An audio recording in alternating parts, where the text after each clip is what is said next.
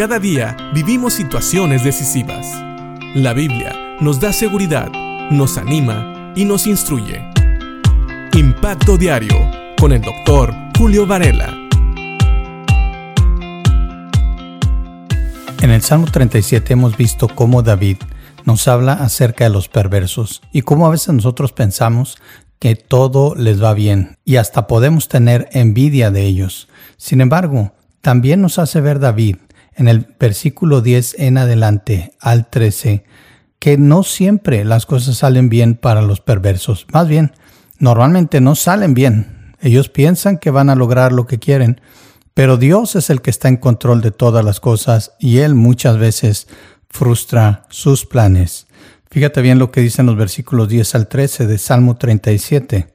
Pronto los perversos desaparecerán. Por más que los busques, no los encontrarás. Los humildes poseerán la tierra y vivirán en paz y prosperidad. Los malvados conspiran contra los justos, les gruñen de manera desafiante, pero el Señor simplemente se ríe porque ve que el día de su juicio se acerca. Fíjate bien, aquí nos dice que son los humildes los que al final van a poseer la tierra. Claro, claro que los perversos quieren poseer la tierra, claro que ellos quieren todo, pero Dios no se los va a dar.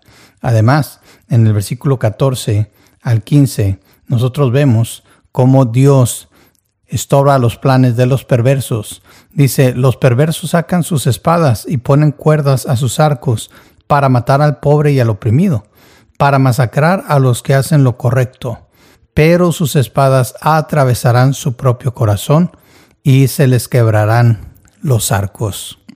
Como puedes ver, no hay razón para tener envidia de los perversos. Ellos quieren poseer la tierra, pero Dios dice que son los humildes los que van a poseer la tierra y que van a vivir en paz y en prosperidad.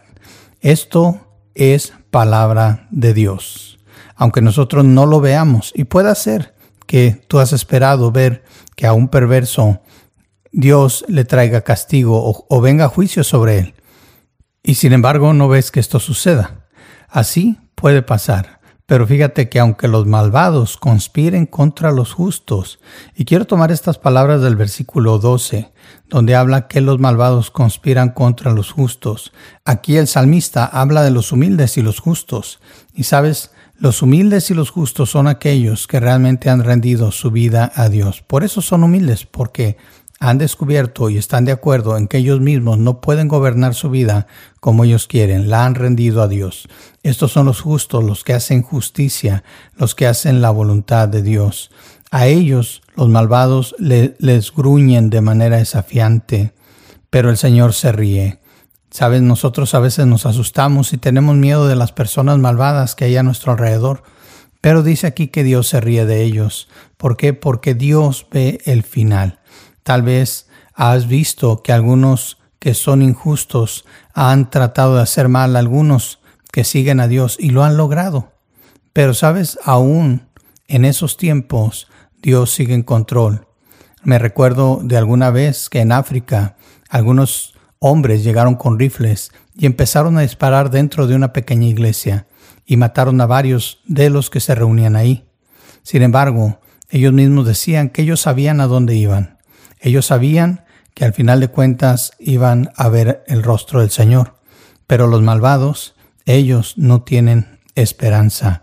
Un día va a llegar su juicio. Dice el versículo 13, el día de su juicio se acerca y Dios siempre va a estar con nosotros, con aquellos que seguimos su voluntad y va a muchas veces estorbar los planes de los perversos. Dicen que los perversos sacan sus espadas y ponen cuerdas a sus arcos. yo creo que tú entiendes que esto significa un daño más que eh, leve, significa inclusive buscar la vida de aquellos que sirven y buscan a Dios.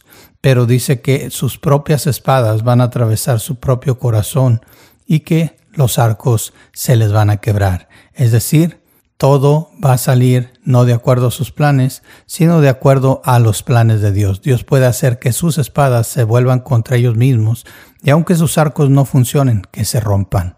Piensa en esto. Dios es todopoderoso. Dios está en control de todas las cosas.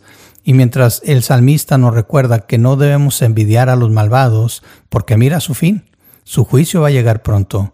También que no debemos de preocuparnos y que no debemos de perder nuestra calma por ellos. ¿Por qué? Porque Dios frustra sus planes aun cuando nos quieren hacer daño. Y también nos recuerda el Señor que ellos no van a poseer la tierra, sino los justos.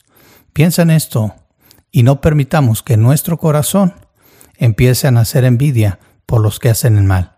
Que en nuestro corazón empecemos a sentir que Dios no es justo porque Él no hace nada. Dios está en control y Dios sabe lo que pasa y Dios sabe cuándo actuar. Piénsalo y que Dios te bendiga.